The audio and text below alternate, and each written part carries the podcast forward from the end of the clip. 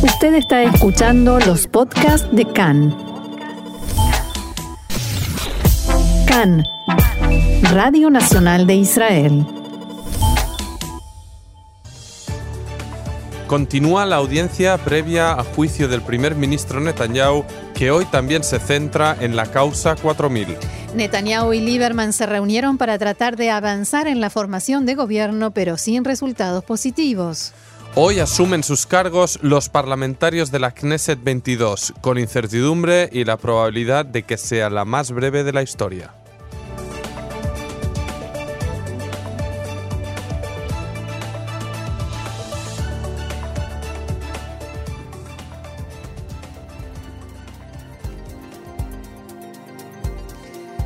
Vamos entonces al desarrollo de la información. En el inicio de la segunda sesión de la audiencia previa al juicio que afrontará quizás el primer ministro Benjamin Netanyahu, en la que el acusado tiene oportunidad para tratar de convencer al asesor letrado del gobierno y la fiscalía de no llevarlo a juicio o de cambiar los cargos por delitos menores. En este segundo día, hoy uno de sus abogados, Yossi Ashkenazi, declaró que hemos presentado documentos que no estaban incluidos en los materiales de la investigación. Anoche, cuando terminó la primera sesión, extensa sesión de 11 horas, el abogado Yossi Ashkenazi decía lo siguiente.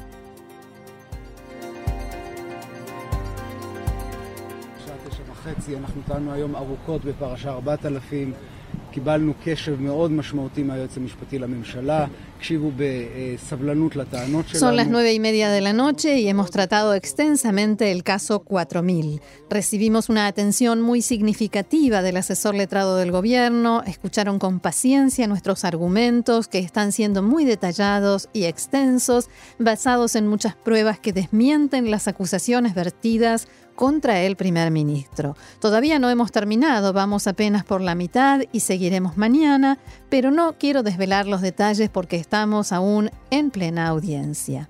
Ashkenazi declaró que existe una gran atención en la oficina del asesor letrado del gobierno y dijo, estamos muy satisfechos. Su colega Amit Haddad, que también defiende a Netanyahu, añadió que estas causas deben cerrarse y estoy seguro de que así será. El parlamentario del Likud, Miki Zohar, comentó esta mañana sobre la audiencia. Confío con los ojos cerrados en el asesor letrado del gobierno. No obstante, aclaró que no le despierta la misma confianza el fiscal general Shai Nitzan, a quien acusó de emitir su dictamen antes de tiempo. Zohar aclaró que en la derecha tenemos prácticas distintas de la izquierda. Nosotros creemos en las decisiones del sistema judicial. Las audiencias de ayer y hoy tratan la causa denominada 4000 que gira en torno a las sospechas de que Netanyahu tomó decisiones e impulsó procesos regulatorios cuando era también ministro de Comunicaciones que beneficiaron en cientos de millones de shekels a la empresa Bezek, de la que Shaul Alovich era el accionista mayoritario. Ello a cambio de que el sitio web informativo Walla, de propiedad de Alovich, le diera una cobertura sesgada, positiva y favorable al primer ministro y su familia.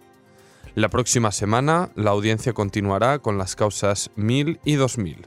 En la causa 1000 se acusa a Netanyahu de haber recibido y exigido regalos de empresarios multimillonarios en forma contraria a los deberes de un funcionario público y la causa 2000, que se basa en varias horas de grabaciones de conversaciones entre Netanyahu y el dueño y editor del diario Yediot Aharonot, En las que trataron la posibilidad de que el diario de la competencia, Israel Ayom, gratuito, dejara de publicarse los fines de semana a cambio de cobertura favorable para Netanyahu y su familia en Yediot Ahronot y el sitio Ynet.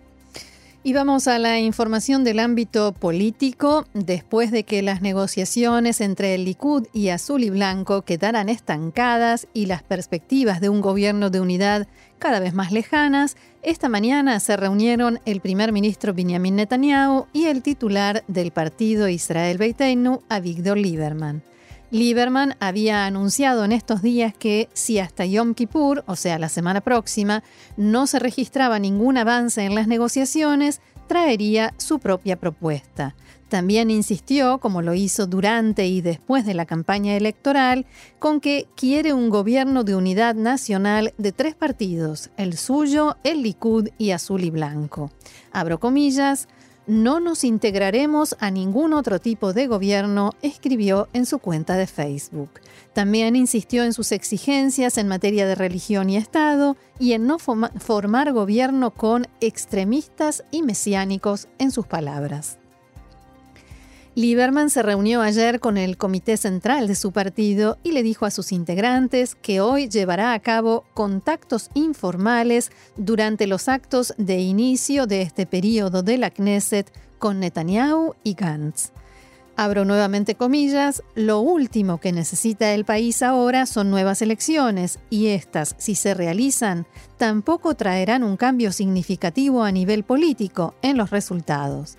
La semana pasada, Lieberman también criticó al primer ministro Netanyahu por lo que consideró su falta de flexibilidad en las negociaciones con Azul y Blanco. En un post en Facebook, Lieberman escribió que Netanyahu debe terminar ya con el juego de quién es culpable de que vayamos a elecciones por tercera vez. La historia demuestra que cuando Bibi quiere, puede ser el hombre más flexible del mundo, escribió Lieberman. Finalmente, el primer ministro Netanyahu decidió no esperar a después de Yom Kippur e invitó a Lieberman a reunirse hoy mismo. El primer ministro Netanyahu recibió ayer el consejo de los líderes del bloque de derecha que encabeza, con los partidos religiosos y ultraortodoxos de reunirse con Lieberman y hacer todo por mostrar a la opinión pública que él está haciendo todos los esfuerzos por tratar de formar gobierno antes de devolver el mandato al presidente. Y esta mañana mantuvieron un encuentro de poco menos de una hora reunidos y después de la reunión el Likud difundió un comunicado según el cual no se encontró ninguna salida. En su comunicado, Israel Beitenu informó que a Víctor Lieberman se mantuvo firme en su postura del gobierno de unidad, que es lo que se debe y lo que necesita en este momento. Unas terceras elecciones no cambiarán el mapa político en forma significativa. El camino correcto es crear líneas básicas para un gobierno de Israel Beitenu, el Likud y Cajol Labán. Las dos partes aclararon antes del encuentro que no tienen intención de hacer concesiones respecto a sus líneas básicas y su plataforma ideológica. Desde el Likud dijeron que Netanyahu no tiene intención de quebrar el bloque que formó con los partidos religiosos y ultraortodoxos. Y a propósito de este bloque, los líderes de los partidos que lo conforman, Yamina, Yaduta Torah y Shas, se negaron ayer a firmar un documento de compromiso con el primer ministro Netanyahu hasta la última instancia del proceso de formación de gobierno. Y esto es así, si Netanyahu no logra formar gobierno y el mandato pasa a Gantz y Gantz tampoco lo logra, el presidente puede darle el mandato a un candidato que sea recomendado por una mayoría de 61 miembros de la Knesset. El ministro Zeev Elkin del Likud le propuso a los integrantes del bloque que firmaran anoche una carta de compromiso según la cual, en ese caso, solo recomendarán a Netanyahu. Una fuente que estuvo presente en el encuentro informó hoy a Khan que los líderes de los partidos respondieron que no puede ser que cuando todavía no terminó la primera parte del proceso ya nos estemos preparando para la tercera. Desde el Likud destacaron que todos los que se negaron a firmar ayer lo harán cuando llegue el momento de esa decisión. El presidente de la Knesset e integrante del Likud, Yuli Edelstein, afirmó estar dispuesto a establecer una rotación en su cargo para así evitar una nueva repetición de las elecciones. Abro comillas, tengo la esperanza de que la Knesset no se disuelva por tercera vez y que no se convierta en la etapa más corta de nuestra historia. Todos tenemos la misma esperanza, parece. dijo Edelstein aquí en Cannes Reshet esta mañana. Respecto a la sesión de constitución de la Knesset que se producirá durante la jornada de hoy, que empezará a las 4, consideró que se vive un ambiente festivo, pero obviamente no como el de las Knesset anteriores. Sobre las negociaciones para formar gobierno de unidad con azul y blanco, Edelstein declaró que la propuesta del presidente Rivlin es muy audaz. El primer ministro está de acuerdo con la idea, algo que supone un acto de liderazgo nada fácil. Según el presidente de la Knesset, Azul y Blanco rechazó la proposición por asuntos internos del partido. Lo que me preocupa es constituir un gobierno y no precipitarnos a unas terceras elecciones. Netanyahu hace todos los esfuerzos, como la reunión de hoy con Lieberman, para explorar todas las vías. Sobre la opción de que el Likud se viera en la necesidad de proponer un candidato alternativo por la reticencia de Azul y Blanco derrotar el cargo con Netanyahu, Edelstein consideró que quien no acepte una rotación con el primer ministro tampoco lo aceptará con otra persona. En nuestro partido elegimos a los líderes y por ahora no escuché que habrá nuevas primarias en el Likud. Hacemos todo para evitar nuevas elecciones. Y justamente en este momento se está hablando de nuevas primarias en el Likud. Corren los informes todavía no confirmados de que el primer ministro Netanyahu estaría considerando la posibilidad de hacer rápidamente y sin perder tiempo elecciones primarias en el Likud, incluso Guidon Saar, el ex ministro de Educación, ya está diciendo que él está listo, preparado para presentarse. Otro que habló de la posibilidad de presentarse eh, como candidato, precandidato del Likud, es Dani Danon, el actual eh, embajador de Israel ante la ONU. Así que la política israelí sigue siendo interesante y esta noticia lo confirma. En el entorno de Netanyahu y el Likud están estudiando la opción de una fusión con el partido Nueva Derecha de Ayelet Shaked para formar un grupo parlamentario unificado en la Knesset. Los debates internos sobre esta opción arrancaron tras conocerse los resultados de las elecciones del 17 de septiembre.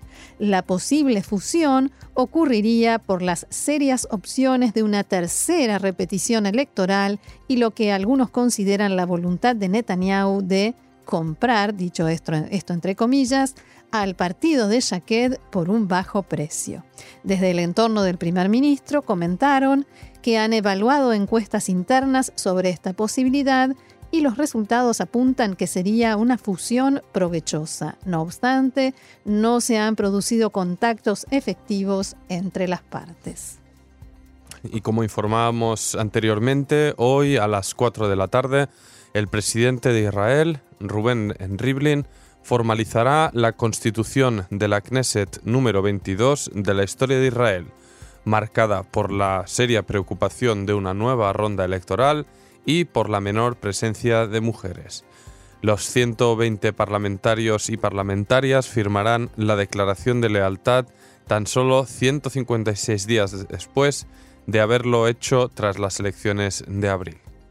Durante la intervención está previsto que Rivlin haga un llamamiento público en favor de un gobierno de unidad.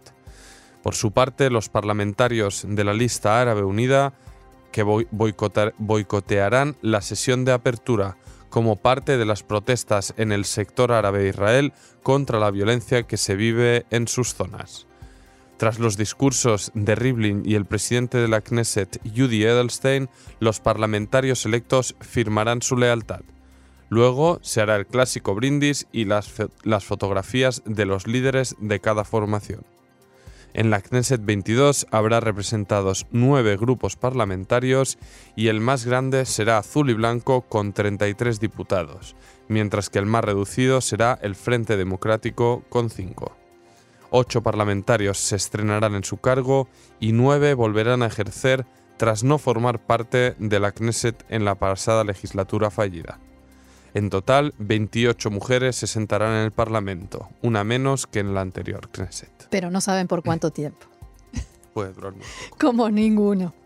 En fin, cambiamos de tema. El Tribunal Militar informó hoy de una mejora significativa en el estado de salud de Samer Arvid, sospechoso de haber liderado la célula terrorista que colocó un artefacto explosivo en el manantial Dani en la margen occidental, que acabó con la vida de la joven israelí Rina Schnev y produjo heridas graves a su padre y hermano.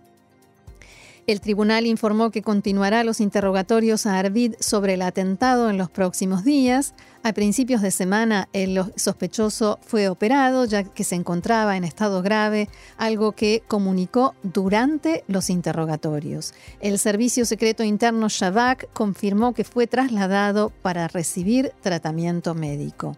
El Ministerio de Justicia informó esta semana que abrió una investigación sobre las heridas que presentaba Arvid. Una fuente de seguridad indicó que el terrorista fue detenido sin necesidad de usar la fuerza y que fue transferido al Shabak sin lesiones en su cuerpo.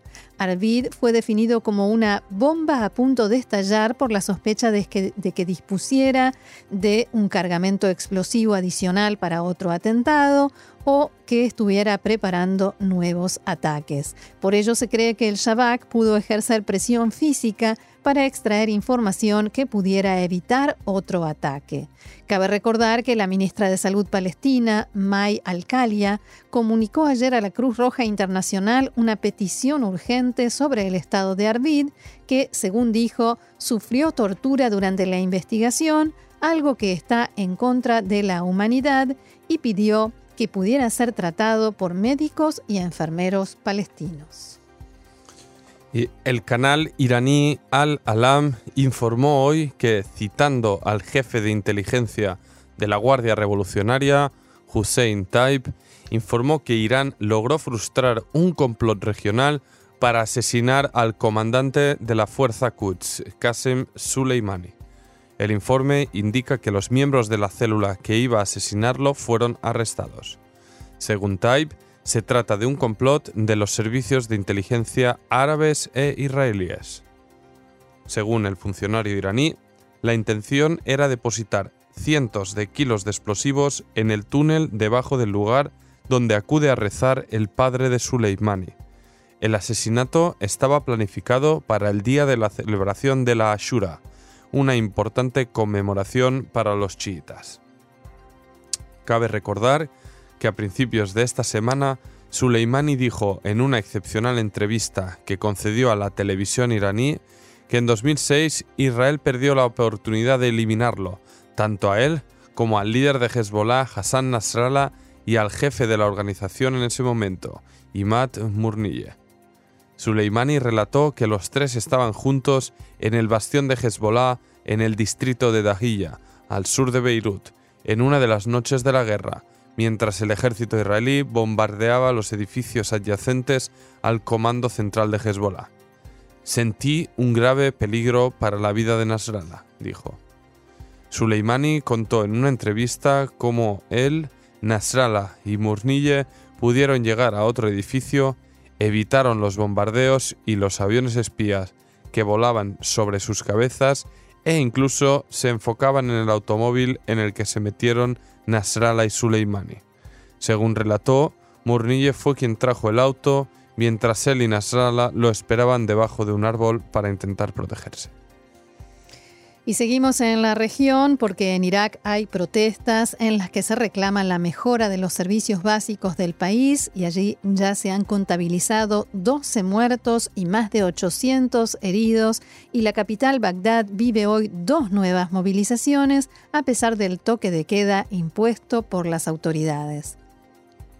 Al menos 87 agentes de la Fuerza de Seguridad resultaron heridos y se produjeron 132 detenciones desde el inicio de las movilizaciones el martes, donde los manifestantes clamaron contra la corrupción y el alto desempleo, así como por la mejora de los servicios públicos básicos como el agua potable y la electricidad. En Irak dicen que el nivel de desempleo entre los jóvenes llega al 25%. Y por eso salen a las calles. Los manifestantes pidieron la caída del gobierno formado hace un año con un perfil tecnócrata para hacer frente a los acuciantes problemas económicos que sufre Irak tras años de conflicto y una extendida corrupción. A pesar del toque de queda impuesto y las restricciones para conectarse a Internet, las movilizaciones continuarán durante la jornada. Este es el tercer día consecutivo de unas protestas que el martes y el miércoles derivaron en choques entre los participantes y las fuerzas de seguridad, quienes respondieron con disparos, eh, disparos al aire, cañones de agua y gas lacrimógeno al lanzamiento de piedras y botellas.